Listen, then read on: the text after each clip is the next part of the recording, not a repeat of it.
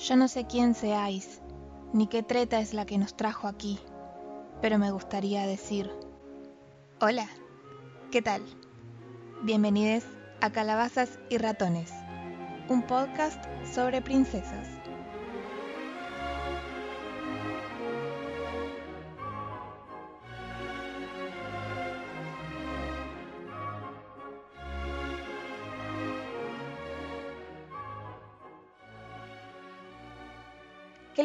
Que empecemos este podcast, el primer episodio que se llama Blancanieves, la primera princesa, y por eso también es nuestro primer episodio.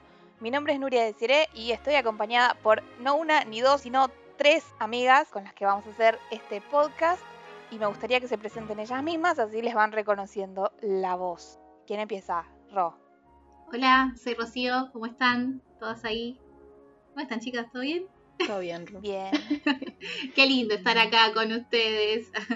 bueno, eh, esperen. La verdad que sí. Eh, bueno, nada, esta es mi primera vez que hago un podcast. eh, así que, nada, estoy emocionada. Y mm, mi princesa favorita, para romper un poco el hielo, es. ah, no sé. ah. no, hay muchas. Pero eh, me gusta Aurora. Pero también me gusta. Eh, Bella. Bella. Bella. Aurora y Bella. Sí, Muy clásico, está muy, muy bien. clásica.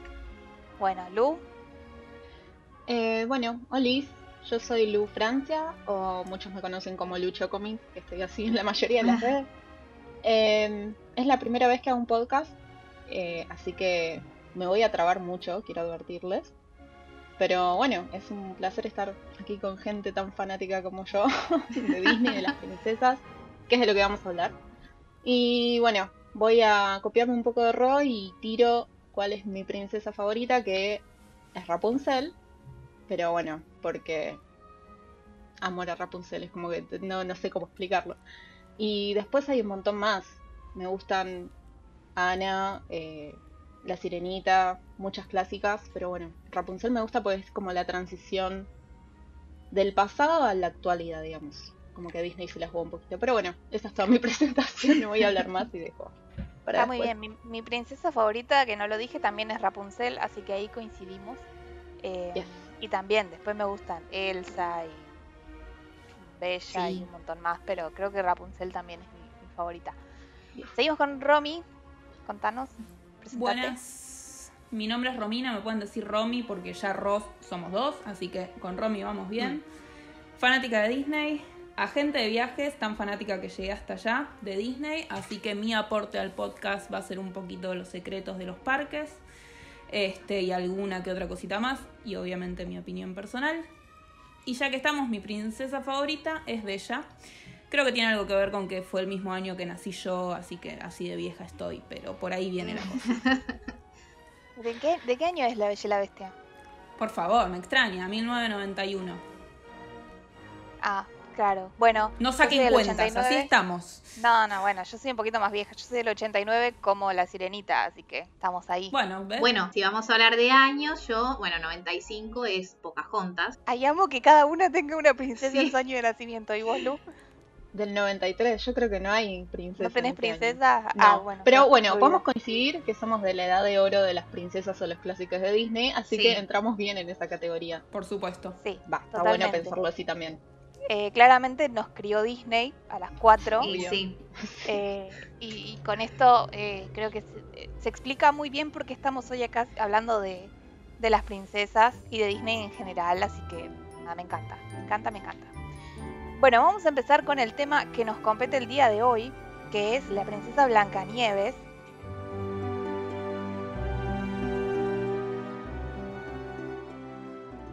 Ustedes saben que yo tenía un prejuicio con Blancanieves. Yo, tengo prejuicios con muchas cosas.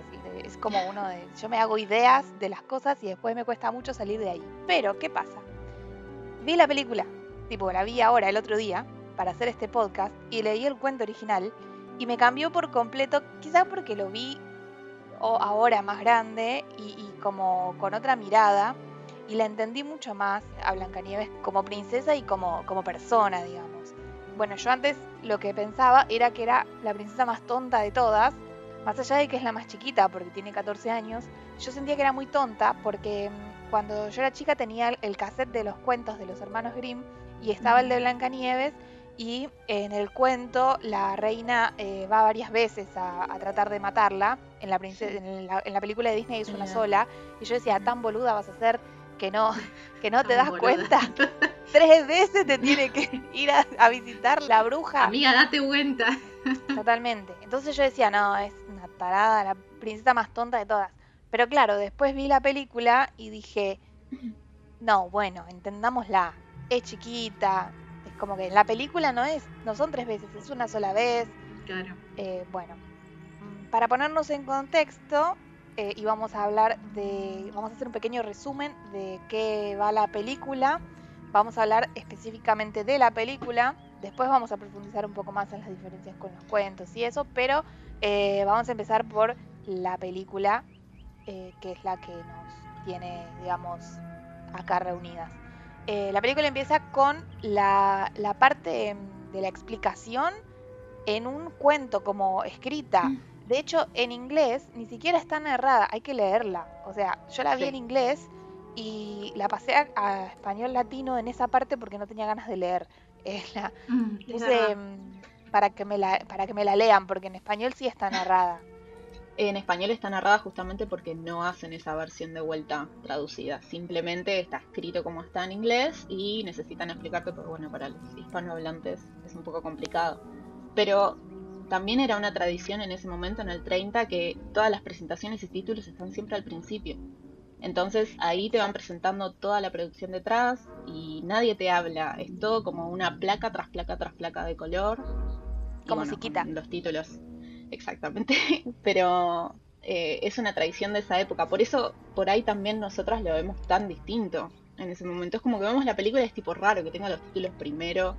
Tipo, tener que esperar a que aparezca una animación o un dibujito, lo que sea, es como, mm, no sé, en ese momento era más normal. Entonces lo esperaban con paciencia. Nosotras, bueno, no sé, Sí. yo también la vi hace poco la peli y era como, ¡fua! Es un montón de tiempo hasta que empieza. ¿Cuándo aparece Blancanieves? Yo quiero a Blancanieves. Exactamente. Fua, fua. Denme los enanitos, no. Es como que sí, Sí. tenés que esperar bastante. Pero bueno, también es un poco el contexto de la época de la Claro, animación. o sea, claro. Está todo adaptado a eso. Sí, sí, Pero fue en, totalmente. en 1938, ¿verdad? La Eh, 37. 37. 37. Ujú. Bien. Creo que en el 34, 35 Claro, se era- empieza como proyecto. Era un montón ya de por sí que tenga color, que, que sea animada, que en esa época, eh, si vamos a poner en contexto, estaban ahí saliendo de lo que es el contexto mundial y histórico, que había una guerra, había guerras, época de guerras, así que bueno, es un montón para la época, si vamos a Sí. Es un montón, realmente. Bueno, entonces la película empieza con esta intro escrita que te cuenta que, eh, bueno, que Blancanieves que vivía con su madrastra y que la madrastra era mala y no sé qué, todo eso te lo cuentan. Eh, y la primera escena que vemos es la madrastra mala mirándose al espejo. Que, déjenme decir, da bastante miedo esa escena. Sí. Es muy creepy. O sea, yo ves a la madrastra esa y es como, "Mm, señora, te da miedo. Sí, da miedo. Eh, te da miedo. Bueno, la segunda escena es Blancanieves cantando eh, ahí mientras limpia, vestida con harapos, eh, y le canta al pozo de los deseos que ¿Verdad? quiere un galán que le encuentre y le dé su amor. Y me encanta porque es básicamente yo a los 15 años. Sí, boludeando ahí. Bueno, no, igual ella estaba limpiando. Bueno, estaba Estaba limpiando. limpiando la escalera, creo. Sí, estaba Estaba limpiando. limpiando. Está, es- sí, está trapeando la escalera de entrada. Eso. te quedas como, ah, ok. Ok, ¿no la tienen princesa sirvientes mía. en ese castillo? No, bueno, la reina la ponía a limpiar porque así como que la hacía ver más fea. Y la reina le preguntaba al espejito, eh, espejito en la pared, dime una cosa, ¿quién es de este país la más hermosa? Conocemos el efecto Mandela de Blancanieves. Todo el mundo dice que empieza espejito, espejito. Sí, Y la realidad, de hecho, todo el mundo vos le preguntas a cualquier persona y te dice cómo empieza, espejito, espejito. Y es espejo en la pared. Miren la película, aunque Es sea esa parte, y sáquense el efecto. Mandela de la cabeza. Bueno, la historia original, chicas, empieza con espejito, espejito. Creo que en alemán dice espejito, espejito. Después espejito, espejito en la pared. Después, Jero se fue ahora. Jero es mi novio que habla alemán. Y tipo siempre cuenta, escuchaba en cassette esa historia y siempre, eh, siempre empezaba así, entonces la traducción original por ahí sí sería espejito, espejito, pero bueno, acá está traducido, espejo en la pared. A ver, en el cuento de los hermanos Grimm, como dice, porque yo ya que lo tengo acá, Sí, acá dice espejito en la pared, dime una cosa. En esta traducción por lo menos dice así. Eh, pero creo que en la versión de Disney dice espejo en la pared. Sí. Ni siquiera dice espejito. Y acá en la que tengo yo dice, espejito, espejito, ¿quién es la más hermosa? Bueno, Y el espejo responde, eres tú mi reina. No sé. bueno. Hay muchas traducciones, Va chicas. variando. Sí, va Sí. variando. Eh, bueno, y entonces eh, el espejo le responde que es Blancanieves y la reina ahí enloquece. En, en la, en la película la vemos a Blancanieves que está cantándole al, al pozo de los deseos y canta una canción que dice eh, I wish, no sé qué, y es muy así, Muy soñadora. muy Disney, ¿no? Porque muy soñadora. Sí. Eh, y justamente ella como que sueña que venga un príncipe y que le dé su amor. Y justo aparece el príncipe que literal se mete en el castillo, así muy impunemente, Se, se mete saltando a la pared, chicas. No, no, no. se mete saltando a la pared. Y el... Es terrible. Sí, y ella se asusta, claramente se asusta. Sí, sí, como persona normal. Pero una niña de 14 años, "Ah, se metió un tipo en mi casa. Y es como que se va corriendo, pero después afloja un poquito porque, bueno, Disney. Pero señora, Porque es un príncipe. pero igual, o sea, siendo un príncipe, ¿no? Como, Tiene "Che, capa". te metiste en la casa, saltó la pared y se puso al lado a cantar con ella. Como, ah, muy normal, qué bueno. Aquí todo muy tranquilo. No, no, no, no, terrible. Ella se asusta y se mete adentro, de hecho, y después lo ve por la ventana y es como que, ay, qué lindo el príncipe me está cantando. Pero es como rari.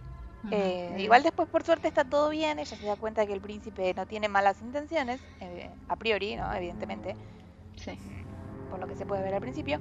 Entonces la reina, que se entera de que Blancanieves es la más hermosa, le pide a un cazador que la mate, la lleva al bosque, la mate y le traiga su corazón en una cajita. Entonces el cazador se la lleva al bosque, eh, Blancanieves está ahí muy inocentemente juntando florcitas y el cazador tipo agarra con una con Una daga. su espada, con, su- sí, Sí, con sí, una daga, Una daga. Ujú. como que la va a matar y ella lo ve y se cubre con los brazos Ay, y bebé. grita. Y esa parte es muy. Sí, se tira así contra eh. la pared. Bueno, es muy teatral también esa parte. Es muy teatral. O sea, igual toda la película es muy teatral, pero todo lo que son expresiones humanas, que es un detalle también que aplicó Disney en esa animación, porque querían desarrollar también lo que eran los personajes humanos.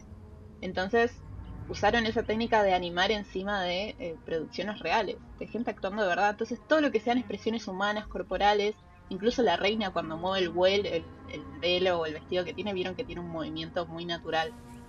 Sí. Eh, o sea, vamos a ver un montón de escenas teatrales en esta película y es lo que lo hace un poco más llamativo, un poco más interesante de ver también. Por eso movió tanto en esa época. O sea, contextualmente ahí fue como, che, parece un teatro, pero Claro. es una animación a color. Hermoso. O sea, es muy teatral, es muy... Sí, está buenísimo también las expresiones faciales que tiene. Blancanieves como que es- abre mucho la boca, canta, se ríe mucho, tiene esos... eh, las mejillas así son rosaditas, es como muy, muy niña de esa época. Sí. Eso que la carita de Blancanieves tiene como cuatro trazos más o menos, porque es muy sencilla la- el Sí, diseño sí, de la cara. Eh. Y sin embargo se notan mucho las expresiones, eso está muy bueno. Sí, sí. Bueno, y entonces el, eh, el cazador no la puede matar porque le da cosa, porque es muy linda y muy tierna y muy inocente y le dice, no, bueno, andate, eh, corre. Y ella se va corriendo y eh, es, chicas, la parte del bosque. El miedo que da la parte del bosque. Totalmente. Imagínate chiquitita. Sí, Sí. Nunca en mi vida quise entrar en un bosque. ¿Por qué le tengo pánico a, a- a la selva, a la naturaleza? Porque me van a comer los árboles. Bueno, Blancanieves, ¿qué haría acá? Correría. todo por culpa de Disney. Sí, sí. Terrible. creo que quisieron eh, representar los miedos de Blancanieves y le salió a la perfección.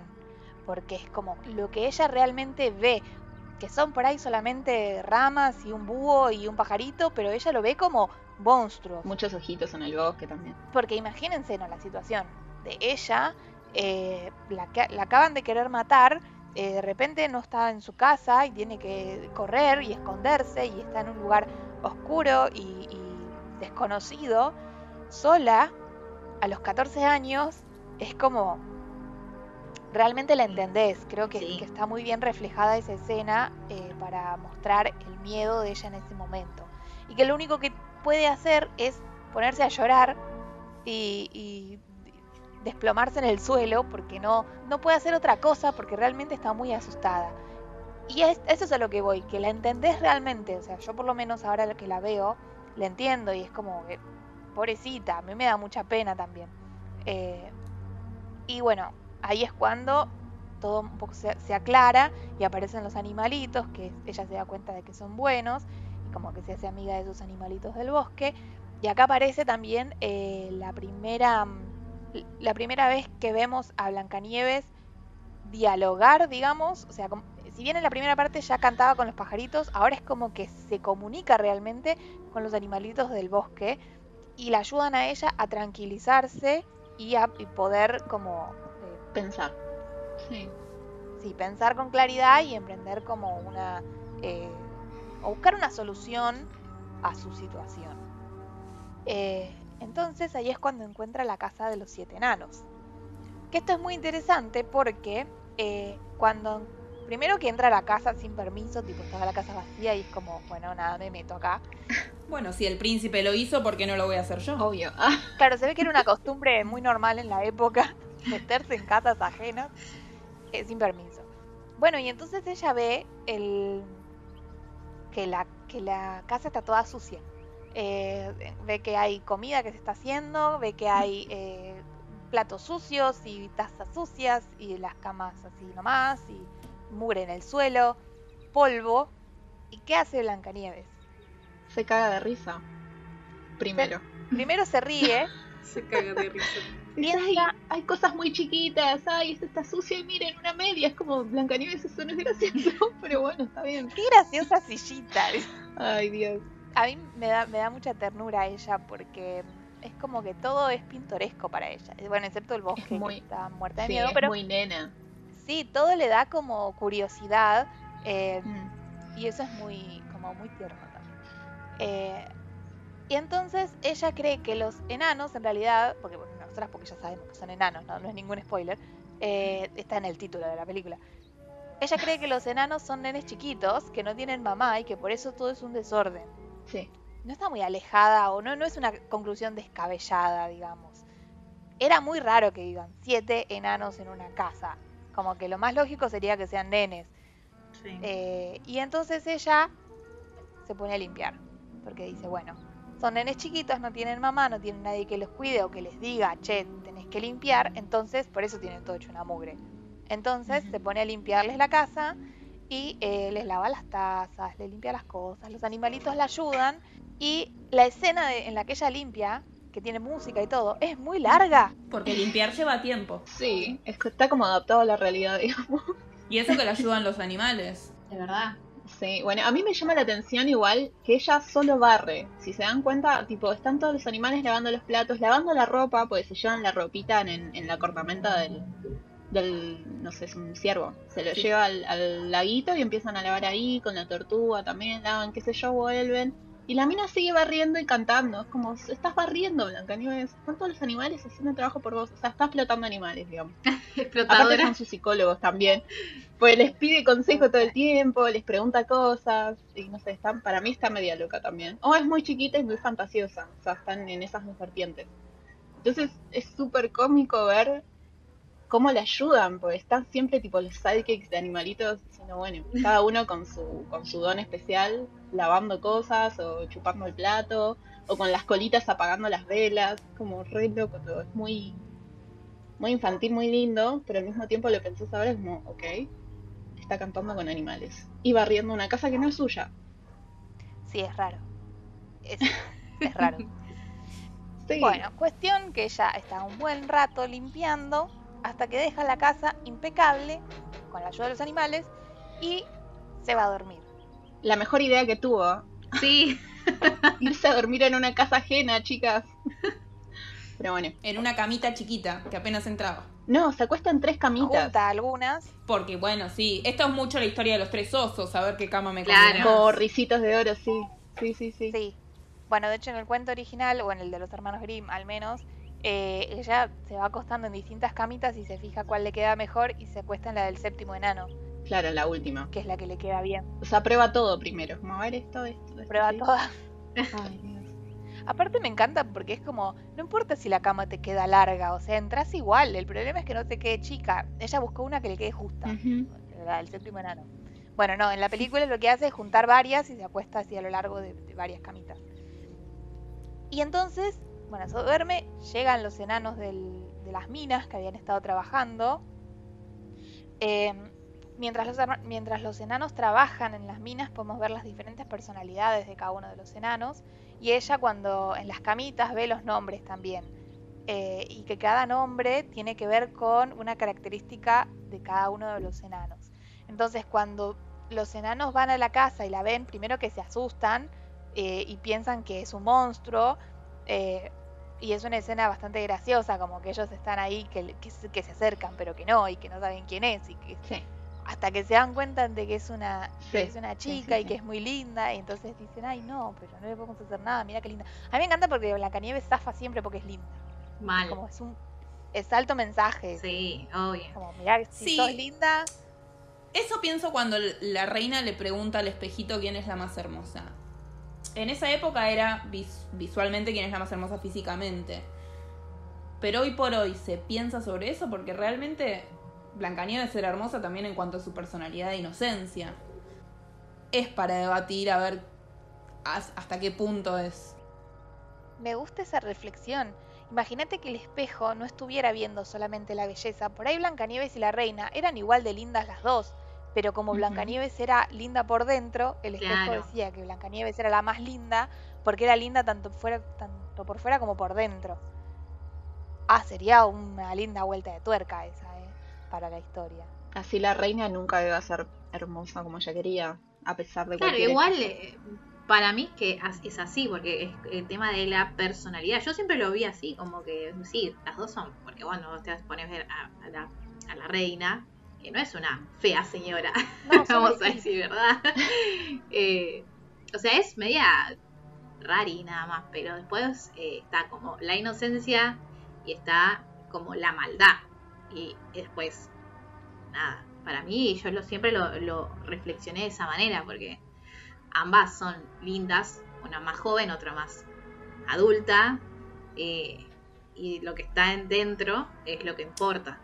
Creo que para mí ese es el mensaje que quiere Pero dar vos Disney. pensás que en 1937 ¿no? estaba todo esto de la belleza relativa. Había un tipo de belleza y, y punto. Y si eras Sí. joven, eras linda. Eh, Era mejor, claro. entonces, no, no sé si en ese momento se veía así, pero en la actualidad, yo que vuelvo a ver la película ahora con 29 años, digo, che, quizás es esto, es esto de, de Blancanieves era más hermosa por el simple hecho de ser más inocente, ser una niña, no solo físicamente. En, en 1937 ya era otra cosa. Ya Bueno, cumplías los 20 y ya, ya está, estabas detonada. Ya eras vieja. Por eso, por eso Blancanieves con 14 años era una edad, entre comillas, razonable, eh, que hoy en día es impensado. O sea, hoy a los 14 sos una nena, en el 37 a los 14 eras una joven. Que ya estabas disponible para casarte. Bueno, cuando los enanitos la ven así dormir y no la quieren matar, ella se despierta eh, y el único que está en contra de dejarla quedarse en la casa es Gruñón. Que Gruñón me resultó interesante el personaje porque está en contra de las mujeres. Es como que eh, habla de que las mujeres traen problemas y que no, eh, como que no, no, no les gustan las mujeres. Es Sí, que de es- que son brujas, de que todas las mujeres son brujas y si, no sé, te está cautivando, hace el hechizo que está haciendo. O sea, no, no es genuino. Es mala, seguro, porque es mujer. Claro. Y, y creo que Mm. Gruñón es como el patriarcado ahí encarnado en un enano. Sí. y Me parece que está muy bien representado, la verdad. Es como el Raúl de los enanos. Le podríamos decir Raúl Raúl. a Gruñón. Le, le decimos Raúl. Raúl. Queda Bueno. excelente. Me encanta. Es hermoso porque la dejan quedarse solamente porque les va a hacer de comer. No les importa que limpie, les importa que les haga de comer. Eh, eso es interesante. Aparte, mm, creo que hacen esta, este paralelismo, esta relación entre lo sucio con lo masculino y lo femenino con lo limpio. Ella viene a limpiar y a ellos como que no les importa, de hecho no se quieren lavar. Y la parte en la que ella los manda a lavarse las manos y a lavarse Larguísima. es larguísima también. Ay, Sí. sí, la vi el otro día y dije, esta escena la suprimí totalmente en mi mente, no puede ser que exista. Yo entiendo que es un mensaje para los más chicos para que estén limpios, que es importante tipo estar aseado para comer o lo que sea, pero es como muy larga, lo puedes explicar en menos tiempo. Puedes hacer menos juegos con el jabón. Sí, también creo que es porque querían eh, mostrar lo que podían hacer, porque tienen muchos juegos con esto de las burbujas, eh, de, Sí, de la animación sí, en general, me parece que como que eso es ponen verdad. ahí- Ap- pero aplica mucho también lo que venían haciendo ya con otras, con otros cortos animados que muestran muchos personajes, muchos animales personificados. Y los enanos, si vos te fijas, como que no tiene tantas facciones reales en cuanto a los otros personajes, como son el príncipe, Blancanieves o la reina, que son personas reales, o sea, son, están dibujadas con tipo como una persona real. Los enanitos tienen facciones más eh, caricaturescas. Entonces hay un montón de, de- de cosas que hacen, de acciones que hacen que son muy Disney anteriores el largometraje. Es como que siguen metiendo esas cosas porque yo creo que todavía estaba el miedo de que no sabían si les iba a ir bien o mal con este largometraje. Tipo, yo creo que arriesgaron mucho y si bien querían desarrollar lo que era la figura humana, también tenían que meter cosas que sabían que iban a gustar. Entonces yo creo que esto está bueno, pero me sigue pareciendo muy largo. Como que necesito saber qué pasa con Blancanieves, no tanto que me estén mostrando a los enanos, no sé, bailando, diciendo, ah, bueno, no sé, lavate, si no, no puedes comer, o a Blancanieves no le va a gustar. de No hecho, sé, hay se- un- serán 10 minutos de película, es un. Sí, es larguísima. Eh, yo leí que, de hecho, el príncipe iba a tener más protagonismo en la película, pero que era muy difícil animarlo, entonces por eso suprimieron todo un plot que tenía el twist, el, que tenía el príncipe, lo suprimieron para darle más protagonismo a los enanos que eran más fáciles de animar porque era más parecido a lo que ya venían haciendo. Claro, más fáciles de vender también por el público que ya tenían de antes.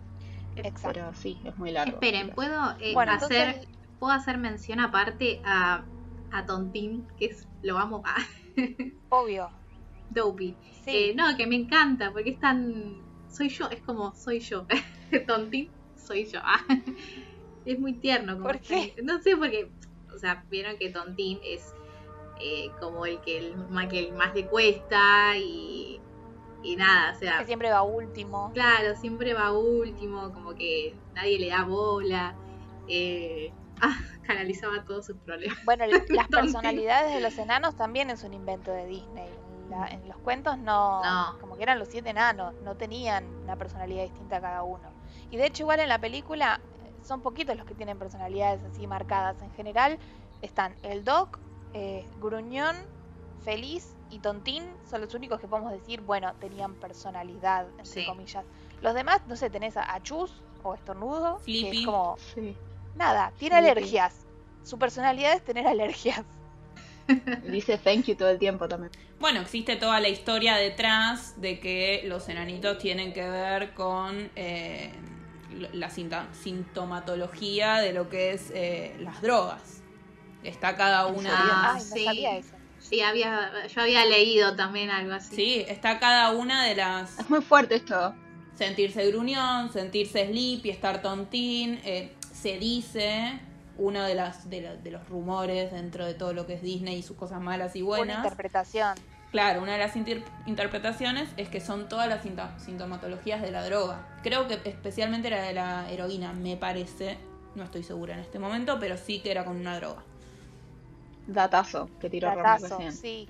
Y Wow. hablar, hablar con los animales también podría ser otra. Sí, también. Sí. Esto es un flash de Blancanieves al final y sigue tirada en el bosque. Claro. esa sería una interpretación muy Puede fuerte. ser también, sí. Sí, Todos sí, los sí. colores que ve, los ojitos, los animales, después no Blancanieves jamás se, se- acercaron No. animales a hablarte. Estás flasheando. Estaba drogada. ¿no? Dame las drogas, Blancanieves. Dame las drogas. Bueno. Eh, después de esta escena larguísima de los enanos lavándose, bueno, ellos ya se van a trabajar de nuevo y la dejan a ella sola con eh, nada, con la casa, Los animales. con los animales. Sí. Y te muestran a la reina que le preguntó al espejo quién era la más linda y el espejo le dijo que Blancanieves estaba en la casa de los enanos. Es rebotón el espejo. Mal, mal. Totalmente. Mal. ¿Cómo le vas a decir dónde está? Re choto el espejo, chicos. Claro, porque le podría decir, no, Blancanieves sigue siendo la más linda y no decirle dónde estaba. Sí, Mal. Pero no, le tuvo que decir a dónde. está en una casa con enanos, ve a buscarla. Entonces la reina decide eh, matarla ella misma. Eh, ah, porque el cazador le había puesto en la cajita el, coraz- el corazón de un jabalí. En el cuento original no es, un, no, es- no es el corazón, son los pulmones y el hígado. Eh, Ah, sí, sí, sí, lo leí hoy también y decía eso. Y se lo comen un estofado. Después. sí, es horrible. Ew. En, el, Sí. en la película no, simplemente lo tienen en la cajita y del corazón. Me parece más poético el corazón, pero Sí, sigue siendo horrible. sí, sí. Pero igual, eh, Nuri, ¿vos tenés alguna explicación de por qué se lo comen estofado después? ¿O simplemente pone, bueno, los trajo el cazador, lo preparó en estofado y se lo comió? Ok. No, dice Muy eso. normal esta reina. ¿Por Solo qué? dice eso. Pe- pe- Yo no sé. Puede ser quizá eh, por una cuestión de que si se come a Blancanieves es, es Más bella. como que Yo pensé lo mismo. Que se quiere comer su ella va a ser belleza. mucho más linda al final. Claro, Sí. como que si estuviera O sea- comiéndose la belleza de Blancanieves. Claro. Había pensado lo mismo, por eso dije, por ahí los hermanos Grimm le habrán dado una vuelta de tuerca o, o habrán recolectado esa información y la habrán usado para provecho propio, pues estaría bueno poner eso por ahí. Por creepy no. que suene, es como un poco más poético. Sí, pero pero no, ahí pone que se-. Sí, que se lo comió y ya, y después como que pasa a la siguiente, al siguiente relato. Sí, exacto. ¿Por qué, señora? ¿Por qué? ¿Por qué es tan creepy? Porque es mala. Ay, Mala. Es maldad pura. Bueno, entonces en la película directamente se va a su cámara secreta, ¿no? Eh, donde no tiene un basilisco, pero tiene eh, un laboratorio secreto como Dexter y se hace eh, una poción que me anoté los ingredientes de la poción porque me encanta. Receta para convertirse en vieja. Polvo Sí. de momia. Risa de una bruja vieja. Un grito de susto. Una ráfaga de viento y un trueno para mezclar. Amo, me encanta. Cosa que no la puedas hacer en tu casa porque es muy difícil. Entonces, la bruja hace su poción mágica con estos ingredientes eh, fantásticos y se convierte en una vieja fea con una verruga y una nariz ganchuda y una túnica negra y toda arrugada y envenena una manzana. Teóricamente es como un veneno así repower, ¿no? Y Sí. eh, va y la va, va hasta la casa de los enanos y la busca a, y le golpea la puerta a Blancanieves. Se la mira por la ventana. En realidad la agarra por la ventana, sí. Puedo- o sea, hago un alto acá para preguntarles, o sea, es una opinión personal nada más, pero ¿por qué la reina no se hizo más linda? Si ese era su problema principal. Y se hizo más fea para cagarle la vida a Blanca. O sea, ¿por qué? O sea, yo entiendo que sea mala, porque es maldad pura ella, pero teniendo la posibilidad, tipo, teniendo un laboratorio, pudiendo hacer magia, teniendo cosas de momia, cosas raras, como, ¿por qué no te haces más linda en vez de más fea? No tiene sentido. Yo creo que volvemos al mismo tema. De Claro. a qué apunta la belleza. En lugar de usar polvo de momia, usa un pelo de Blancanieves y se hacía más linda. o un polvo de unicornio, no sé, pues seguramente lo tienen en el laboratorio. Pero es, Sí. es lo que siempre me llamó la atención desde chica, es como teniendo la posibilidad, teniendo el poder que tiene, es como hacerte más linda, vieja, ya está.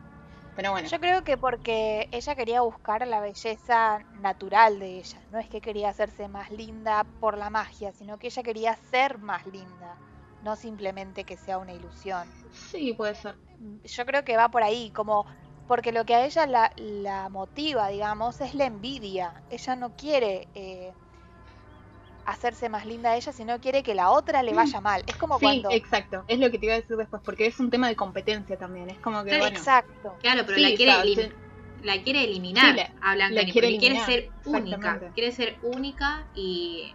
pero Blancanieves, chau, la charla. Es como Sí. esa gente que ve que a otro le está yendo bien y decís, pero a vos también te va bien igual. Sí, pero quiero que al otro le vaya mal. Bueno, Eh. evidentemente era un tema eh, que, que querían eh, solucionar porque por algo se explayó mucho más en Once Upon a Time, que explican por qué la reina odia tanto a Blancanieves. O sea, hay una historia detrás. El tema es que lo fueron desarrollando con el tiempo. No, pero ahí también le dan, o sea, sí, lo van desarrollando en las temporadas, pero ahí también le dan como una especie de reivindicación a su maldad. Es como que ella igual es pura maldad, pero tiene un montón de razones que la llevaron a desarrollar esa personalidad que tiene, Que está bueno como lo desarrollan, pero bueno, eso no lo podés explicar en un largometraje animado de una hora y pico. No, Pero porque igual, yo creo o sea- que Once Upon a Time es algo que vemos nosotros, los que de chiquitos miramos Los que esto crecimos y con eso, necesitamos sí, el desarrollo de qué pasó. Sí, está bueno, está bueno que te lo expliquen porque aparte le podés entender mejor siendo un poco más grande. Es como que está así. Tenés razón, Romy, muy bien. Me encanta. Me encanta. ¿Vieron? Tengo, tengo todo desarrollado en la cabeza. Está todo pensado. Está todo No, pensado, sí. está calculado. Pero está bueno, No, y igual. aparte digo Sí. que eh, menos lo vas a poder desarrollar si te pasas 10 minutos mostrando cómo los Ay, se lavan no. la cara. Dios, ¿por qué Disney? ¿Por qué O como Blancanieves limpia la casa. Ay, no. Tal cual. O, o corriendo No, por el bosque. no me son No me desarrollás un personaje, pero me mostrás esta escena de todos bailando. Ok. Bueno, volvemos a lo mismo igual, es todo prueba y error. Tipo, Disney se estaba arriesgando un montón con eso, entonces como que le fue metiendo de a poquito y dijo, bueno, esto puede funcionar, esto no. Por las dudas, no lo hago muy largo. Ah, pero te pongo 10 minutos de enanos lavándose la cara, o el cuerpo, pues se pasan jabón por todos lados. O a los Sí. enanos bailando después, usando ese esa escena que está repetida después en un montón de películas. Pero bueno, o sea, Disney hace mucho eso también. Va probando de a poquito, una vez que picas, es como que te lo va agregando un montón después. Es Pero bueno, de el tema del desarrollo de personajes, sí. Eh, antes de estrenarse la película, eh, llamaban, que lo llamaban como la locura de Walt, es- dentro Sí. de- de- del cine. Decían, esto es la locura de Walt y los va a llevar a la ruina, porque Walt solo se Es que encargaba sí. de cortos hasta ese momento. Exacto, invirtió Sí. fortuna personal de él ahí. Como que dijo, bueno, todo nada, esto puede funcionar o no, y me dejan la quiebra, pero bueno, por suerte le salió bien. Pero sí, fue, fue bastante arriesgado, por eso hay un montón de cosas que están un poco tibias. Que tiene que ver Sí. con eso también y dentro del contexto de la animación. Tampoco tenían un, un estudio tipo de esa magnitud como para poder producir tanto, entonces tuvieron que invertir un montón en eso también. Pero nada, está, está bien llevado y bueno, hay cosas que vamos a ver tibias ahora que después por ahí las entendés un poco más. Pero bueno, Maldad en la Reina necesitan igual un antagonista que sea lo suficientemente malo como para que los chicos entiendan que es esto, es maldad pura y vos tenés que entender que esta persona es mala y ya. Para mí que va por ese lado también. Y que te tenés que lavar las manos. También, esa es maldad también. Sí, creo que eran, eran todos mensajes súper claros. Eh, personajes que eran. eh, una es completamente buena, la otra es completamente mala. Y al final, el único personaje que evoluciona es Gruñón, o nuestro querido Raúl, que pasa de ser un. eh, un machirulo, digamos, Sí. un enano malo o que no le gusta, odiaba a las mujeres, a tener un poco más de matices y quererla a Blancanieves. Sí, la quiere, pero a costa de que le da un besito en la cabeza, ¿no? Le da un beso y se va y ahí es como que la afloja. Y después la requiere. Es como, ¿qué está pasando? ¿Por qué? ¿Por qué Raúl sos sí. así? Pero bueno, Sí. Eh, es todo muy polémico. es muy polémico. Sí. Eh, el único personaje que evoluciona y evoluciona por, la- por una razón que, bueno, vamos a dejarlo ahí. Sí, sí, sí, por las dudas no vamos a meter chicana. Cuestión que viene la bruja vestida de vieja y le da la, le ofrece la manzana a Blancanieves y Blancanieves, que es toda inocente, la acepta. Y entonces se cae desmayada, barra muerta. Que vemos la manito caer con la manzana rodando. Sí. Pues, tipo todo poético, todo de escenario. Claro, no la ves a ella tipo morir, sino No. que se ve la, la manito que rueda la manzana. Sí. Sí, es muy poético. Sí, yo creo también que hubiese sido muy fuerte en ese momento, tipo ver a alguien morir así. Aunque hay escenas fuertes Sí. también cuando prepara la pócima la, la reina o la bruja, como que hay escenas bastante, tipo, no sé, polvo de momia, después el rayo, después la, tipo, la manzana con la, con la forma de calavera, porque para darte cuenta de que eso es veneno, para mí también es un poco fuerte, si lo ven chicos. Y bueno, pero no vamos a ver a Blancanieves morir porque, bueno, me arruina la infancia, no sé. Por las dudas vemos la Me parece que era muchísimo. Es, es, es que es un montón. ¿verdad? Sí, sí, sí. Y pensemos también que si están basados en personas reales que lo actuaban para poder dibujar encima, como que ahora tenés que actuar que te estás muriendo. Bueno, como, no sé. Para mí no, no se quisieron arriesgar demasiado tampoco, que volvemos a lo mismo. Bueno, Sí, sí, yo creo que va por ahí también. Bueno, entonces Blancanieves se muere, digamos, y eh, la bruja se va contenta y eh, vienen los enanos y la encuentran muerta a Blancanieves. Y acá no me acuerdo bien cómo, cómo era la sucesión de las cosas. No, igual la transición en la peli es distinta. Empieza a llover, la, la reina o la bruja sale y se va corriendo y los enanos no paran a ver a Blancanieves. Ya dan por sentado que le hizo algo. Entonces la empiezan a perseguir y la llevan al, al ripio o a la montaña esa.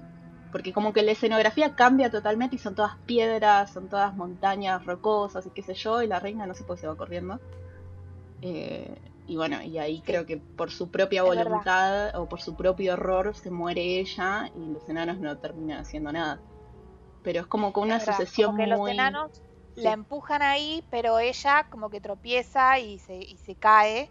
Ella termina en Oh, una punta de ripio y les quiere tirar una piedra, entonces hace como palanca con una con una rama o algo así y termina rompiendo el piso donde está ella parada. Entonces ahí y se ahí cae al vacío. se cae del precipicio. Sí. Sí. Y después hay unos cuervos y es como todo algo. Eh, hay unos buitres que la vienen persiguiendo desde antes. Ahí en un momento ella va a la cabaña de los enanitos y hay unos buitres que la empiezan a perseguir. Y decís, ok, esto se está poniendo más turbio. Y después, bueno, la mata y todo a, a la, a la Blancanieves. Y cuando se escapa, los buitres la, tipo, la van a buscar a ella cuando se cae al vacío. Puede ser representación de la muerte también. Claro, todos lo tenían Es, que que mirar. es totalmente eso. Y después la escena se disipa y vos ves a Blancanieves en un ataúd. Como, ok, transparente. Sí, sí, con letras de oro, qué sé yo, que no la pudieron enterrar apropiadamente porque era muy hermosa para que esté bajo tierra. Ah, muy bien, Disney. Hay una placa, Ah, hay una placa que te escribe como lo que pasó, como que los enanos no la pudieron eh, enterrar porque les dio mucha pena. Entonces, o sea, ni siquiera te lo muestran, te lo cuentan, te lo ponen ahí eh, escrito. eh, que los enanos no pudieron enterrarla porque les daba mucha pena, entonces la pusieron en un ataúd de cristal en el medio del bosque y ahí es cuando llega el príncipe que la ve y se da cuenta de que es Blancanieves, la piba a la que le cantó en la ventana hace unos días y, eh, y dice, no, ¿cómo? ¿Qué le pasó? Y entonces, así, por ninguna razón, va y le da un beso. Que, esto en el cuento original no aparece, es un invento de Disney, el beso del verdadero amor es un invento de Disney, muy romántico, pero bueno, polémico. Eh, le da un beso, a ver, yo digo una cosita.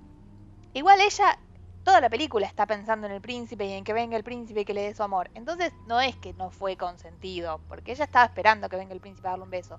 No creo que le hubiera dicho que no. Bueno, polémico. Pero bueno, para mí- estaba dormida. Para mí, Nuri, el error, ¿sabes cuál es? Que venga un príncipe, pida que saquen el- el- la tapa esa del ataúd que es de cristal y le dé un beso Sí. a un cadáver. Porque Bueno, nosotros bueno. todos estamos convencidos de que Blancanieves está muerta. Es como, ¿cuál fue la razón que te llevó a besar un cadáver? Un cadáver. Que igual me había puesto a pensar el otro día también, porque al ver la película me di cuenta, viste, cuando te pasan las placas de que los enanos no la pudieron enterrar porque le parecía que era muy hermosa para estar enterrada, te, te van pasando las estaciones detrás. Entonces yo creo que Disney te da a entender que pasa un montón de tiempo con Blancanieves ahí en el ataúd y que el príncipe llega después de mucho tiempo. Creo que pasan tres estaciones. Entonces Sí. Es peor aún porque es como que ya te das cuenta de que está totalmente muerta si estuvo un montón de tiempo Pero en ese ataúd. está muerta, pero no, no pierde ni el calor ni las mejillas, ni las mejillas son rosadas. Es como que está muerta, pero está es un como zombie. suspendida en el Es un tiempo.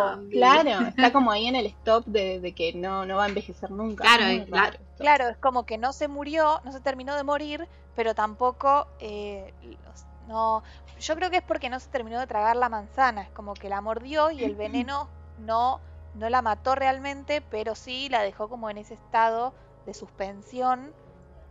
Como en estado, En coma. claro, estado vegetativo vendría a ser. Algo así como. Es horrible, chicas. Claro, en coma. O sea, Es que en coma. yo tengo entendido que era.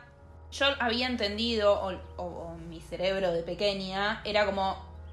En su momento yo había leído que se llamaba la muerte dormida. O sea, no estaba muerta. Tampoco estaba viva. Es como. Es que estaba, para mí estaba en coma. O se tenía que comer toda la manzana para morirse. No, no, nunca se explicó esa parte, por lo menos en la película. El, el hechizo cuando lo lee la reina, cuando prepara la poción, dice eso, muerte, eh, muerte dormida o dormida en muerte o algo así. O sea, no llega a ser la muerte misma, pero está como en, en, en un estado de coma. Pero bueno, o sea, yo era muy chica para, para haber leído tipo la, la poción, lo que ella dice, todo es como que esa parte no la entendí. Yo entendí que Blancanieves se murió y ya. Y para mí era como Claro. muy romántico que llegue una persona, ay, con un beso la despertó. Pero bueno, detrás de todo eso hay un montón de decisiones de cada uno que es como, ¿por qué vas a besar un cadáver? O sea, ¿qué te dice que eso va a despertar? Porque no sé si el príncipe sabía que cero no soluciona ese problema. Entonces No, hay un montón de no. cosas. Como, bueno, ¿Por qué los también. enanos lo dejaron también? como que lo consintieron. ¿Por qué? Claro. Porque- ¿Por qué? Ay, Eh, bueno, cuestión que de todas formas funciona. La despierta y Blancanieves toda feliz se va en los brazos del príncipe. ¿Vieron ese y- movimiento de brazos, chicas? Ay, que como- ay, ay, Dios. Está muy bien animado igual, está muy bien logrado, pero es como, wow. De hecho, todos los movimientos de brazos de Blancanieves me parecen hermosos, que son Eh, muy lindos. Sí, sí, sí. muy delicados y muy como de. casi hasta de ballet, digamos, ¿no? Es que como de, sí, como de sí, sí, baile. sí. Por eso mismo, a ver, ya te busco, creo que es eh, la técnica de animación de rotoscopio. Es una especie de máquina como un tablero que va en diagonal, que van viendo una animación y en la animación la persona va dibujando. Entonces todos los movimientos que tienen las personas son súper dinámicos, súper naturales por eso. Y la hizo bien Disney ahí, pero es como que no podés dejar de ver cuando mueve los bracitos, que hace así, que canta. Es como súper lindo, pero al mismo tiempo es como que a mí me choca un poco ver tanta naturalidad en un dibujo. Es que la hizo también que la recicló. Y hasta de- gastarse. claro, obvio, porque no po- supongo que no podía pagarlo después, dijo, bueno, vamos a hacer lo mismo. Cuando está bailando, lo mismo. Como, no sé, o sea, siento que la Sí, hizo re se bien, pero al mismo bien. tiempo por eso chocó tanto. Por eso fue como, es una obra de arte, pues hay mucho trabajo detrás y quedó muy bien, pero no sé, es como que hay mucha diferencia, hay un contraste muy grande entre los personajes animados de los animales o los enanos y las personas. Entonces es como que llama mucho la atención eso, los movimientos de Blancanieves, el príncipe que la agarra así o tipo canta al aire. Como, es un montón, o sea, es mucha información por ahí para una animación. Y nada, quedó re lindo por eso, pero bueno, no, no puedo dejar de decir que a mí me sorprende, como siempre me llamó la atención. Sí, totalmente. Estoy completamente de acuerdo. Y bueno, vivieron felices para siempre porque no te cuenta mucho más después de la película. Como que ella se va con el príncipe y ya. Bueno, Creo que la, la conclusión sí. que sacamos de esta película es que Disney es eh, la, la animó muy bien, fue un hermoso trabajo de animación, pero que en lo que es desarrollo de la historia quedó bastante floja, pero la verdad es que fue un primer intento y eso, la verdad que para primer intento Y, una muy buena, sí, sí. Un primer intento con Oscar, chicos. Sí, es verdad. La primera película animada en recibir Oscar. Y de hecho recibió siete estatuillas chiquititas que jamás se había hecho. Ay, Ay, sí. eso es hermoso. Ay, no sabía eso. mirá vos la academia, muy bien, ¿eh? Adecuándose. Muy bien. Todos los Claro, detalles. se ganó a la mejor película El Grande, que sería Blancanieves, entre comillas, y siete pequeñas estatuillas. Fue primera y única vez que la academia hizo eso. Qué lindo. ¿Qué otros datos tenés sobre la película? Ah. Contanos.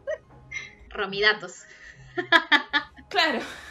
Eh, no, estaba pensando más que nada eh, en el tema del beso, me quedé pensando, y en que mm, en Disneyland está la atracción de la historia de Blancanieves, que te sentás en un, en un cosito que te lleva a conocer la historia.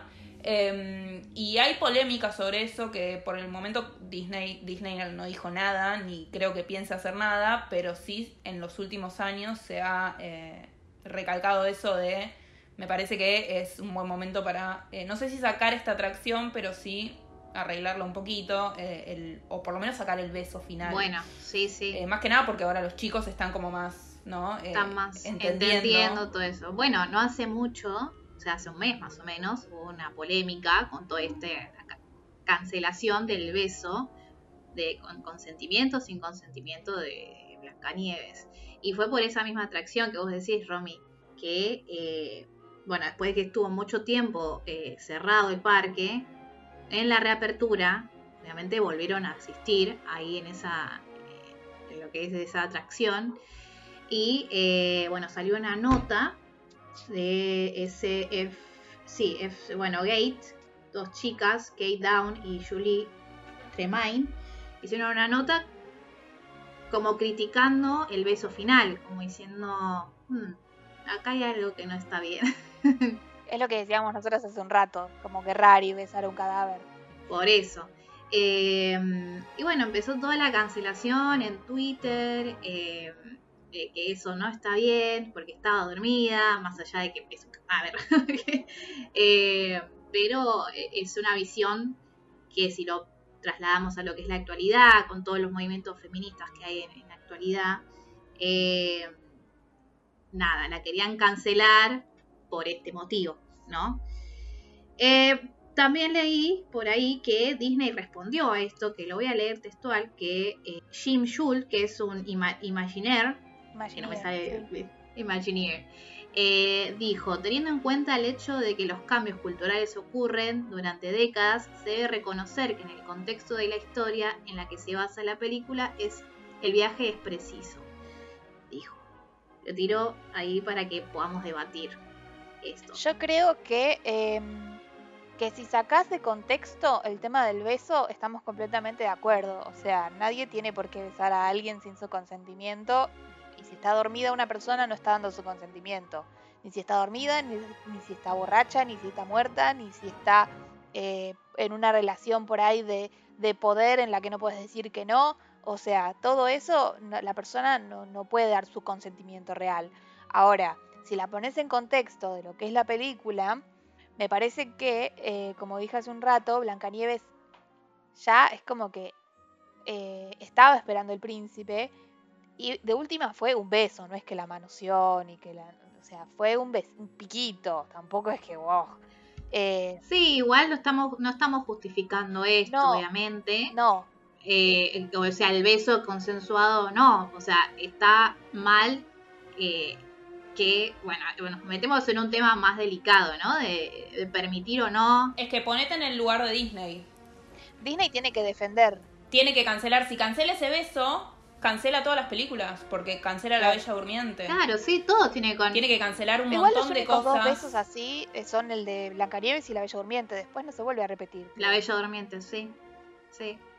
Bueno, y este señor... Pero tiene, o sea, si se pone en polémica, todo es polémico. Bella con la bestia es polémico, eh, entonces tendría que ponerse a cancelar... Sí, la, mitad de sus películas. Prácticamente todas sus películas. Claro, claro. Y no lo va a hacer, entonces es ponete en el contexto de 1937. Ellos obviamente tienen que defender su trabajo y sus, productos, porque, o sea, definitivamente son sus productos y es lo que venden. Entonces, cancelar Blancanieves sería como, no, no, eh, no. no, está en los planes de Disney cancelar a Blancanieves. La parte es histórica, más, más allá de eso. Claro, es la primera princesa, es eh, la que da inicio a todas estas historias que mm, después eh, Disney tiene un mensaje muy claro eh, con su posición actual sobre el tema cuando la pone a Elsa a decirle a Ana no te puedes casar con un hombre que acabas de conocer. Entonces eso es Disney haciéndose cargo de que ahora pensamos diferente. Pero en 1937 la historia se contaba de otra manera.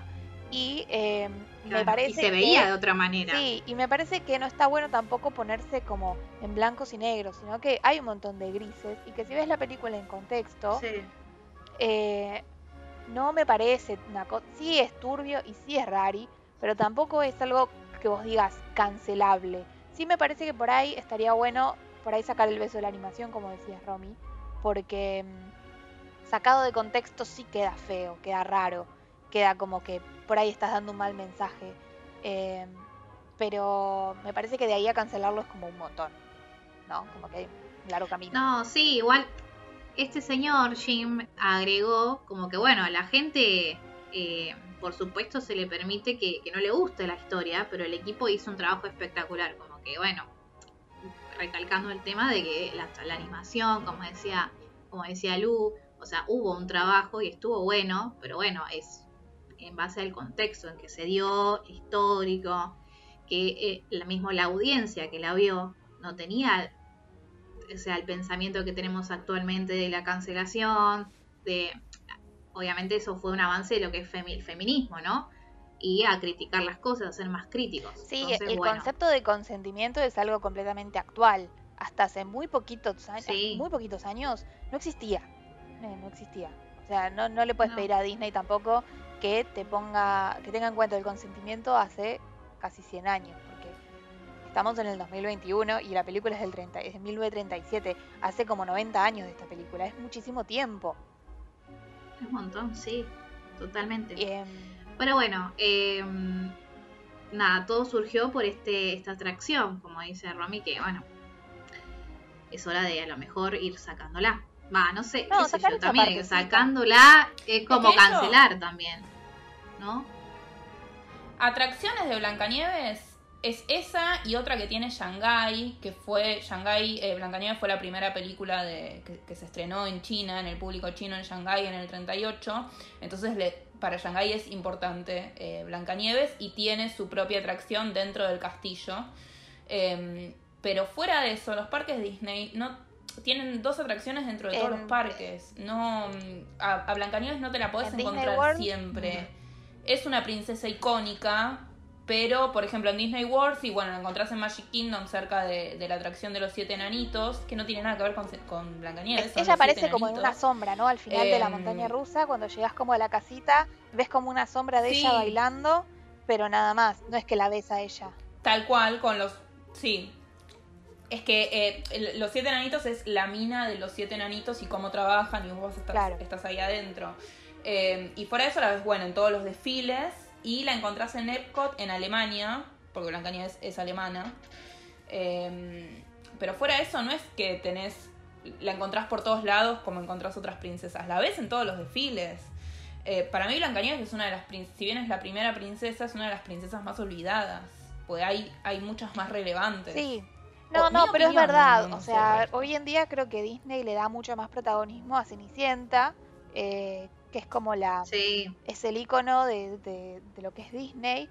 Y eh, después por ahí a Bella, la Sirenita, pero Blancanieves quedó ahí como la que hizo Walt, como si fuera su hija, su primera obra de arte, eh, su primer intento, y me parece que tiene valor justamente por eso y no tanto por la historia o por la princesa Sí. en sí misma. Que Disney tiene pensado un live action, está dentro de los pendientes, pero me gustaría ver cómo reversionan la historia. Porque con toda esta nueva polémica, ¿cómo quedaría? Sí, yo creo que eso nos va a dar como la verdadera postura de la que tiene Disney hoy en día sobre la historia de Blancanieves. Y que por ahí se animan a hacer eh, la parte del príncipe que tenían pensada al principio y no hicieron porque no podían por problemas de animación, porque era muy difícil, y por ahí ahora la hacen y te cambia completamente la historia.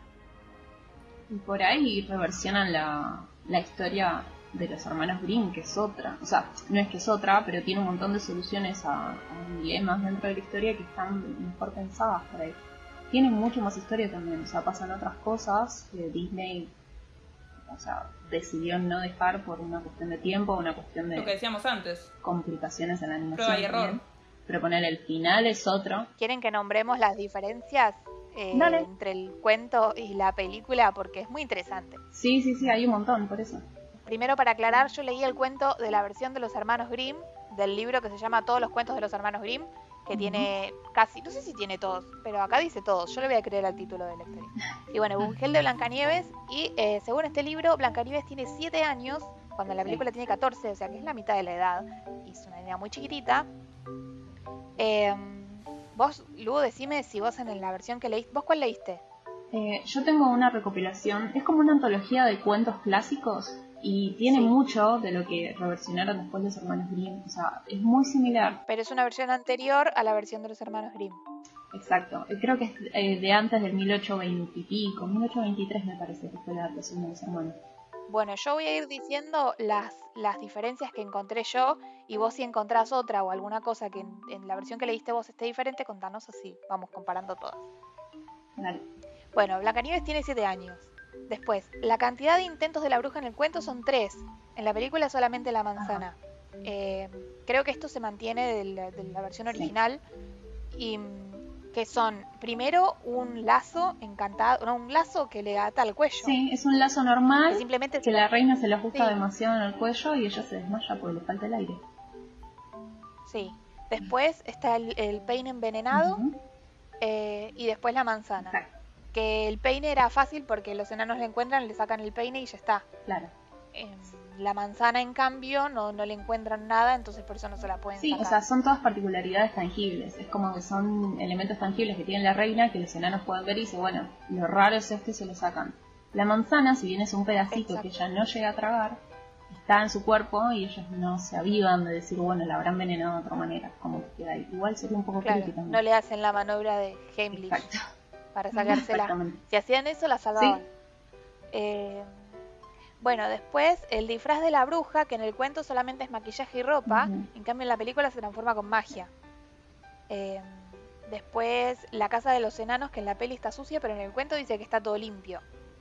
Ese es un, un detalle. Eh, también que en, la, en el cuento los enanos tienen distintos tamaños, entonces ella como es ella tiene 7 años en el cuento, entonces es, más chiquita. de tamaño y se va acostando en las diferentes camitas hasta que se acuesta en la del último, que es el séptimo, que es la única que le queda bien. Em, después, que en el cuento no se menciona el tema de hablar con los animalitos. Ella es una nena que no habla con los animales. Eh, también es un invento de Disney. También que en el cuento pasa varios días muerta y el príncipe la ve de casualidad. Bueno, en la peli no dicen cuánto. En la película vos habías mencionado el tema de las estaciones, eh, pero en el, en el cuento yo no. En no el cuento es al día no siguiente. dicen nada. Según el que yo tengo acá, es al día siguiente, que el príncipe pasa de casualidad por esa parte del bosque y la ve.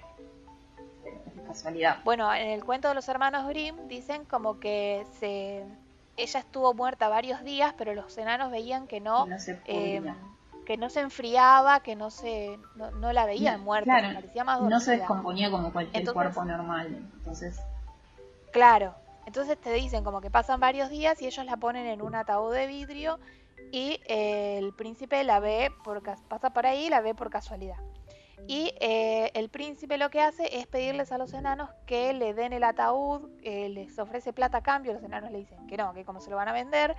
Y el príncipe eh, les dice que bueno, que se la lleva al castillo, les dice a los lacayos, a los sirvientes, no sé, a la gente que estaba con él, que, le, que la lleven y cuando la van llevando a caballo tropiezan con una mata, dice, con, con una raíz, no sé, con algo en el piso, y por el tropezón se le sale la- la- el pedazo de manzana de la garganta, básicamente la maniobra de Heimlich que no hicieron los, los enanos antes, eh, ella la escupe y se despierta. Eh, ahí vemos que el beso fue un invento de Disney, como que nada. Igual es- esto es como mucho menos... eh, Tétrico. Nada, es como que se despierta de casualidad la piba. No, no tiene, no tiene nada de poesía esto. Eh, no, la realidad es que el príncipe le dice, o sea, les convence a los enanos porque primero que está desesperado y después le dice, no, o sea, prefiero llevarla al castillo para velarla apropiadamente. O sea, no, no, no sé Ah. si hay una intención más allá de eso. En el cuento original dicen que, o sea, la ve tan hermosa que igual quieren, o sea, no sé si enterrarla bien, pero bueno, son horribles, pero tipo la quiere llevar al castillo para que tenga un delatorio apropiado para una princesa. Entonces esa es la única manera en la que los enanos terminan convenci- convenciéndose de que sus intenciones no son malas, se supone. Claro, bueno, acá... Es lo que me llamó la atención también de que humanizan mucho a, a- a los enanos en sentido de que quieren un bien para ella en realidad, no es que...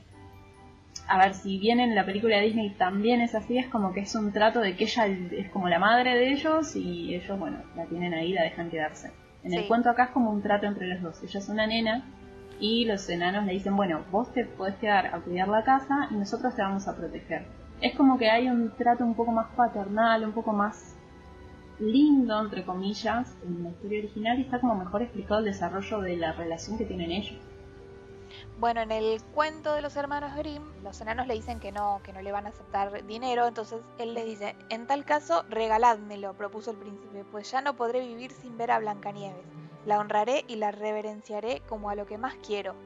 Entonces ellos sintieron compasión por el príncipe y se la dejaron llevar. No dice nada de velarla. No, yo le hubiese mandado a terapia por ahí si me dice eso una persona. Como, eh, no, no, querido. Sí, tal cual, es como, señor, ¿qué quiere? ¿Tiene un, un cadáver ahí en el castillo? ¿Para qué? Rari. Eh, es todo muy raro. Bueno, cuestión que el príncipe se lleva a la princesa, eh, se tropiezan, la princesa escupe la manzana y el chabón eh, la, la ve y le propone casamiento y yo no entiendo cómo la princesa no le dijo, chabón, ¿no ves que tengo siete años? Pero bueno, evidentemente ese no era un problema. Esa es otra diferencia en el cuento original. En el cuento original pasan 10 años, o sea que ella tiene 17 en el momento en el que la envenenan. Ah, mirá qué interesante. Pasa 10 años viviendo con los enanos y es una bella jovencita. ¿10 años? Ponele. Fíjate igual eh, que hay una versión de los hermanos Grimm que ella pasa mucho tiempo, pasan muchos años y ella crece dentro del ataúd también. Hay una versión que es así. Es verdad, yo una vez leí una versión así. Bueno, eso también es creepy, pero no Me gusta mucho más la versión eh, en la que crece con los enanos, me parece la más linda, me voy a quedar con esa porque es la menos creepy. Ah, otra diferencia que hay es em, que en el cuento la reina mala muere porque la hacen bailar en zapatos de hierro incandescentes en la boda de Blancanieves con el príncipe. Bueno, la pasó bien. Por lo menos la invitaron. Se murió bailando. Murió feliz. fuego. Bailando, bailando. Hay un tema, ¿no? en- Con los zapatos. Vamos después... a cortar ahí en bailando y feliz. Murió Bueno. bailando. Bueno, En el cuento original también es así, Lu. sí. Es más, eh, no, no la invitan a ella. Ella va porque le da curiosidad la boda del reino vecino. Bueno, es muy común esto de meterse en lugares. Sí, es verdad, retomamos eso. Sí, se ve que sí, moda de la época. En el cuento de los hermanos Grimm dice que sí la invitaron y que ella al principio no quería ir porque no, no, pero que cuando le preguntó al espejo quién era la más linda, le dijo que la más linda era la nueva reina. No le dice que es Blancanieves, le dice la Ah, nueva le reina. Ah. Entonces le da curiosidad y va Ah, y la claro. reconoce a Blancanieves. Y, en- y cuando la reconoce a Blancanieves se queda helada y le, y le habían calentado en el fuego unas eh, zapatillas de hierro y la hacen bailar ahí, entonces la matan así. Bueno, pero fue porque la vieron que estaba helada. Claro, todo tiene una explicación. Tenía los pies fríos. Dejemos la historia con Disney. Por favor. Sí, claramente Disney la hizo mucho más eh, amigable. Amena. No, solo dejó que se caiga en un vacío y que la coman los buitres. Sí, creo que lo que le agregó Disney fue el romanticismo. No el romanticismo desde lo lindo, sino de la emoción. Una, Pasión al un tono más poético. Poético, sí. Eh, cambió el tema de los, de los pulmones y el hígado por el corazón. Cambió el tema de eh, la muerte de la reina por algo, por, no sé, caerse de un precipicio. Es como mucho más impactante. por su también. propia obra, como que ella se llevó a sí misma hacia ese destino y no fue una especie de venganza del, del nuevo rey, la nueva reina, porque bueno, había hecho lo que había hecho. Es como que sí, tiene, tiene como una connotación un poco más pasional de acuerdo al relato que decide adaptar Disney. Sigue Exacto. siendo un poco fuerte igual porque tiene algunos agrados ponerle los buitres no era necesario mandarlos a comerse a la reina. No, Pero bueno, Disney decidió que era como una especie de balde frío a que diga, bueno, se murió, se murió. O sea, si no se muere porque se cae, se muere porque se la comen, o sea. Nosotras hicimos un cuestionario eh, que vamos a hacer con cada princesa. Eh, algunas cosas ya las fuimos diciendo, pero hay algunas cosas que está bueno mencionar acerca de Blancanieves. A decirle para este primer capítulo.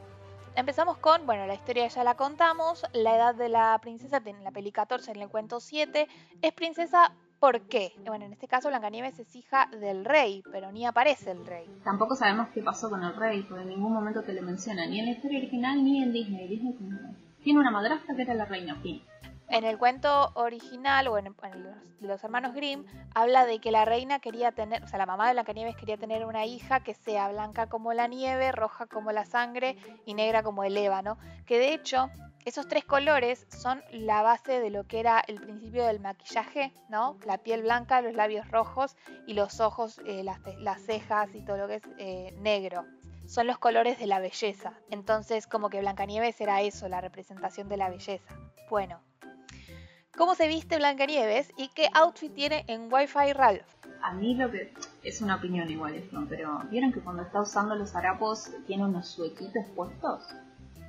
Sí, Bueno. es verdad. Súper raro, o sea, no, no tiene mucho sentido que esté usando eso.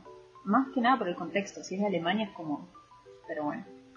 Eh, y después el vestido, eh, según lo que leí, o sea, no, no es eh, una adaptación tanto a, a la época que hace alusión la historia, pero sí es tan colorido por la técnica de animación que decidieron usar en ese momento. O sea, tenían la posibilidad de hacer algo colorido, algo con un montón de colores, digamos, que puedan llamar la atención y yo creo que el amarillo, el azul y el rojo fueron como una decisión un poco burda, pero al mismo tiempo es como que funcionó, porque es como que querían hacerlo... Son todos colores primarios. Son todos colores primarios, o sea, es como que lo mismo, fue como una directa totalmente a que es algo infantil. Yo lo tomo como esa decisión porque los colores no tienen nada que ver con lo que es la vestimenta de esa época, que tampoco sé muy bien de qué época trata, creo que es del 1500 o 1600 o algo así, Sí. pero tampoco tiene sentido con el, la- el contexto histórico del 30, o sea, del 1930, como que esos colores no son. No, es verdad. Y si vos te fijas en la animación original, la falda, que nosotros la recordamos amarilla, en realidad es como más bellecita en la película. Sí, Después en otras versiones la hacen más de un color amarillo más vivo. sí, la remasterizan totalmente después como para hacerla mucho más llamativa. Por eso, es como que es una decisión para el público infantil más que nada, no es tanto, no, no respetan tanto lo que es el contexto tanto de historia. Eso es algo que después repitieron en todas las películas porque obvio, sí. ninguna princesa respeta la... Vieron, o sea, hablamos que era también una especie de, de- de riesgo de Disney para ver si funcionaba o no. Empezaron a aplicar todo lo que empezó a funcionar, todo lo que les dio guita, digamos, dentro de lo que era tipo la armada de historia. Si esto funciona, si lo colorido funciona y tenemos la posibilidad de hacerlo con una buena técnica de dibujo, se aplica. Claro. Y funciona, porque a Disney le funcionó siempre. Entonces por eso son tan llamativas, tienen tantos colores vibrantes, es como que bueno, es lo que llama la atención. Y por eso nos gustan tanto los vestidos de las princesas. Por eso nos encanta. Lo hizo bien, porque nos Lo hizo bien, totalmente, le salió bien. En Wi-Fi Ralph, eh, en el Comfy Outfit, eh, usa una remera medio como azul, un celestito, ¿No es violetita? Como en la bandita. como lavanda, sí, total. Con una manzana envenenada que tiene la calavera, bien creepy, ¿no? Como a- a- haciendo alusión a eso, como al, al oscuro que tenía la película, y un pantaloncito amarillo. Sí. Sí. Que es tiro bajo. Me suena que es súper incómodo eso. Sí, no era tan comfy, me parece. Eh, aparte de esa remerita con las tiritas así y el, el- la manguita arriba, es como nunca perdiendo el estilo, ¿no? Bueno, y después tenemos eh, cómo es su personalidad y cuál sería su casa de Hogwarts. Yo creo que es una princesa, digamos, la más ingenua de todas. Eh, la No, Nuri. muy buena Ojo, y Nuri. demasiado inocente. Ojo, Nuri, ¿dónde lo vas a poner? Sí. Ojo.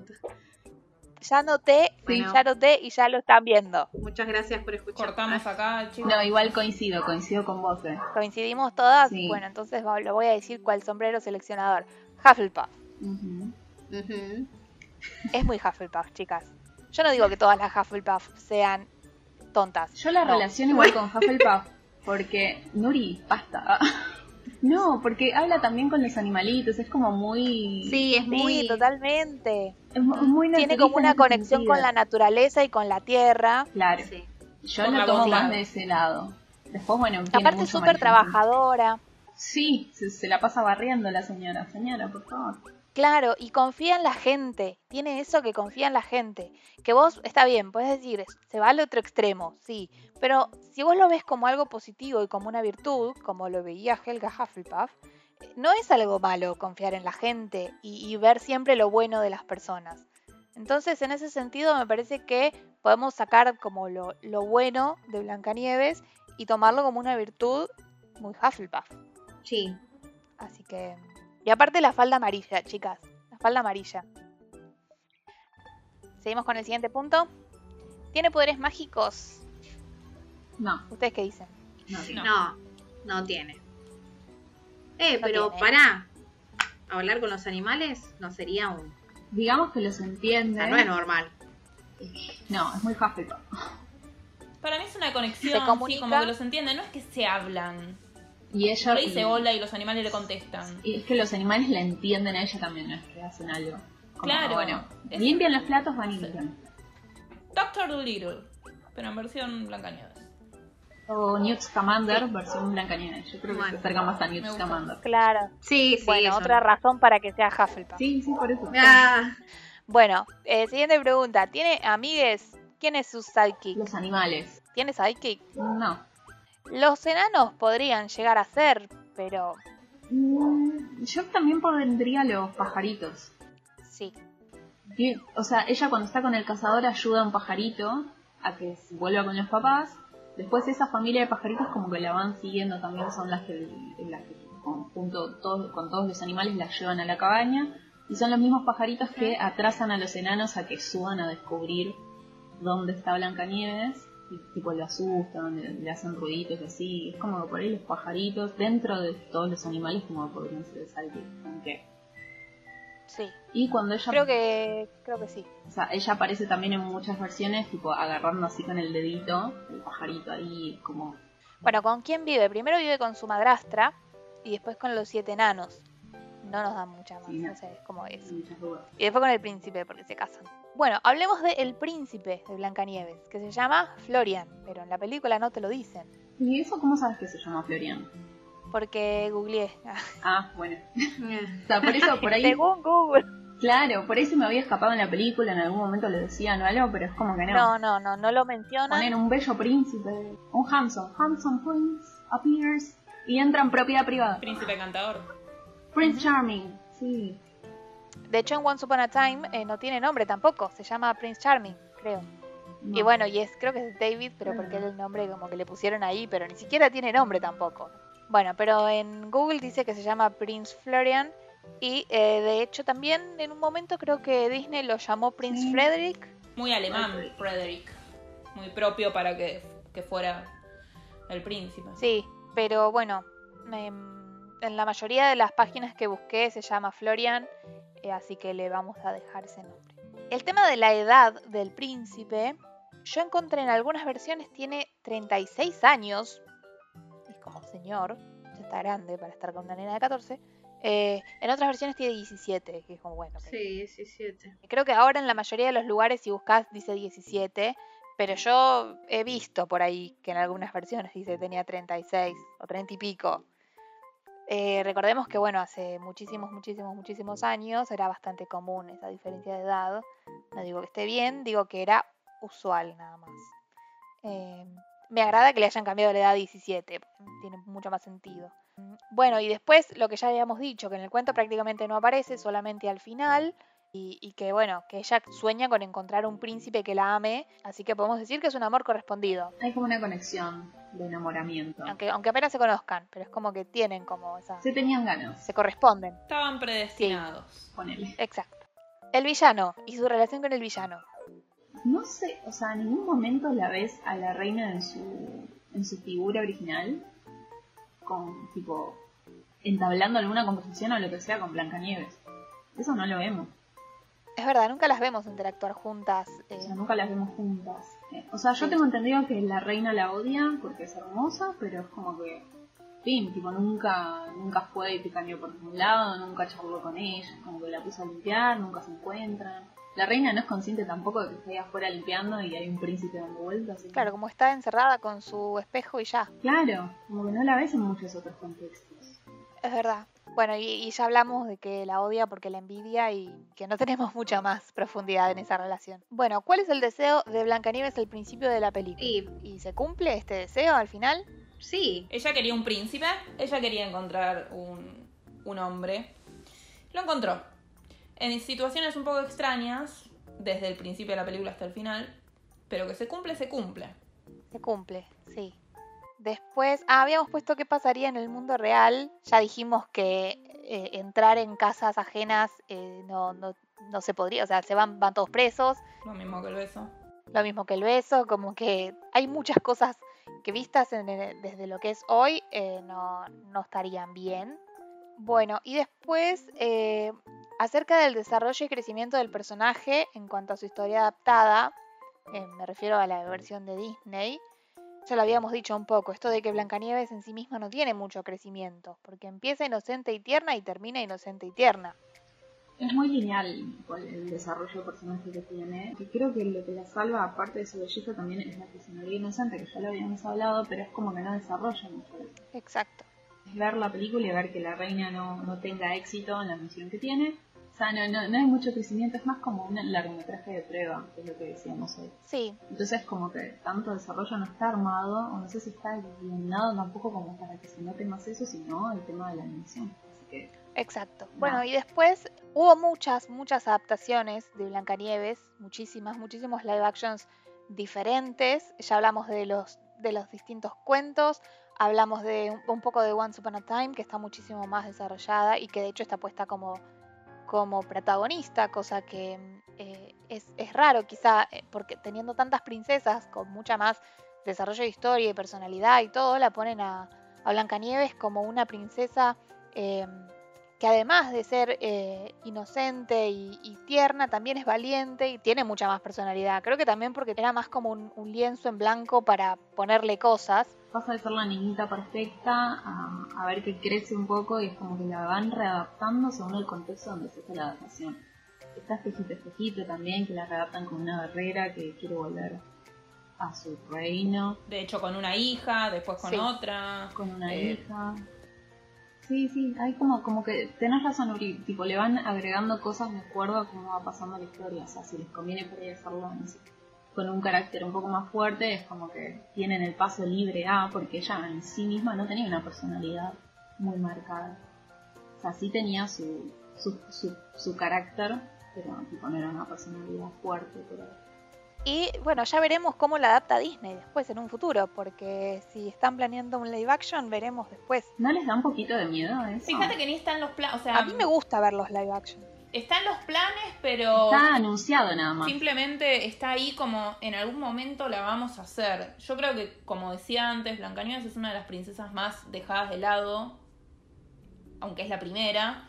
Entonces no la tienen como, che, es importante que hagamos este live action. Es, en algún momento será. Cuando se acaben todos los live action importantes que están haciendo, veremos qué pasa con Blancanieves. Es que para mí sería el próximo que tienen que hacer, de hecho, porque después de haber visto la película y todas las cosas que dejaron afuera y todas las cosas que podrían hacer copadas, me parece que era muchísimo más interesante ver un live action de Blancanieves que uno de La Bella y la Bestia, que por ahí La Bella y la Bestia ya estaba bien como estaba. Si bien es re lindo y todo, y ya lo vamos a profundizar cuando hagamos el capítulo de Bella, siento que puede aportar mucho más un live action hoy en día de lo que es Blancanieves que lo que es cualquiera de las otras películas. Bueno, llamemos a Disney y démosle nuestra opinión en este preciso instante. Yo creo que, porque si van por la ¿Quién, sirenita, quién es el...? que ya llegaremos al tema de la sirenita y el nuevo live action que se Sí. viene, eh, nada, vamos a tener que dar nuestra opinión. Yo creo que es muy importante para. Pregunta, ¿Aurora tiene live action o no? No. Tiene el de Maléfica, Claro, está, está ahí como que sí que no. pero es otra historia, completamente Ay. diferente. No es la historia de Aurora, es otra historia distinta. Coprotagonista. Sí, por eso. Es que Aurora no tiene historia. Ya, ya haremos el capítulo de Aurora. Pero los live tener action tiene, están. tiene historia. Lo que no tiene son diálogos. Tipo, la Que piba no hablaba. Sí, estaría bueno que hagan un live action de Aurora también. Tipo, dándole protagonismo y haciéndola hablar. Porque eh, en su película no habla y después te hacen un live action donde ni siquiera es la protagonista. Pero bueno, ya vamos a hablar cuando hablemos de ella, que de hecho es la siguiente princesa. Ay, sí. Lo que quiero decir a nuestros oyentes es que eh, vamos a hacer episodios así de princesas, pero también vamos a hacer episodios de otros temas que ya se van a ir enterando. Pero sí, la idea es hacer eh, episodios sobre princesas eh, cronológicamente, así que de la próxima que vamos a hablar va a ser de Aurora. Un episodio muy mudo. Muy claro. No, podemos poner música de, de Tchaikovsky, así de la Bella Durmiente de fondo, como para Eres tú la... Se podría esa. Creo que de Blancanieves no hay mucho más para aportar, creo que ya cubrimos bas- bastante todas las, Todo lo que queríamos decir. No sé si tienen alguna conclusión. Eh, Yo lo que puedo decir es que después de ver la película y, y leer el cuento, cambió bastante mi percepción sobre ella y ahora la quiero un poquito más. Creo que está bueno poder entender el contexto, la edad. Creo que a los 14 años, ¿quién no quería que venga un pibe que te ame y te dé su amor? Siento que condenarla por eso es no ponerse en su lugar y no pensar como piensa una a veces a los 14, que también estaría bueno que las, las nenas ahora de 14 no, no- que no sea ese, esa su único, su único sueño, que tengan otro Sí, su sueño único objetivo. y su único objetivo. Pero, pero sí la entiendo y, y por eso es que ahora la quiero un poquito más. Bueno, por eso, la próxima vez que vean la peli de Blancanieves animada de Disney, van a empatizar un poco más. O sea, ves un poco más de perspectiva. Y bueno, tiene que ver con la deconstrucción nuestra también, como que vamos empatizando un montón más con un montón de, de personajes de Disney que están un poco catapultados. Claro. Claro, y que por eso mi princesa favorita es Rapunzel y no Blancanieves, porque son completamente Bueno, sí. distintas y eh, son de épocas completamente distintas. Rapunzel es una princesa del 2010, o sea, creo que se nota muchísimo el cambio que hubo en Disney, pero no por eso vamos a condenar a las princesas de hace 90 años porque las entendemos, ¿no? Totalmente. En Sí, perspectiva. en perspectiva, sí. porque bueno, era otro contexto y, y bueno, eh, está ahí para entender que eh, cómo era, cómo se manejaban en ese tiempo, ¿no? Porque es como un, ar- un archivo histórico que, que- que, bueno, Un archivo histórico. claro. Yo creo que la podemos dejar ahí, como que Blancanieves es un archivo histórico de un momento ahí. específico con la el primer largometraje de Disney con esa animación tan hermosa y tan particular y todo lo que fue Blancanieves que fue como el inicio de todo lo que es la franquicia de Disney Princesas. Sí, de la historia se aprende, así que bueno, está bueno que eh, actualmente se juzgue, se, va, se juzgue o se critique esas cosas, eh, pero de cancelar, no sé, creo que es aprender eh, de no repetir, ¿no? A futuras generaciones, de no repetir esos estándares o esos estereotipos. Exacto. Bueno, y damos así por terminado este episodio. Vamos a decir nuestras redes sociales, así donde nos pueden encontrar. Mi nombre es Nuria Desiré, me encuentran en Instagram como nuria.desiré o en Twitter como Nuria Desiré. Yo soy Rocío, eh, me encuentran como Roma de Rocío, todo junto. En Twitter estoy como Roma de Rocío también. Mi nombre es Romina Bocón, me encontrás en Instagram como Romina Follow Your Dreams, sigue tus sueños en inglés, y en Twitter como Romina Disney. Si quieren viajar a Disney, ya saben a quién, co- a quién llamar. Call me. Datazo. ¿Y Lu? Y, y bueno, yo soy Lu Francia o Lu Chocomi. Eh, en mis redes soy en Instagram eh, I am Chocomi. También hago dibujitos y esas cosas. Y en Twitter estoy como Luliland, que bueno, subo más cosas personales que otra cosa. Muchas opiniones twitteras. Los dibujitos están en Instagram. Nos escuchamos entonces en el próximo episodio. Espero que lo hayan disfrutado, espero que les haya gustado. Si les gustó y conocen a alguien más que les guste el tema de las princesas, compartan el podcast y nada, nos vemos la próxima. Chau, Chao. chicos. Adiós.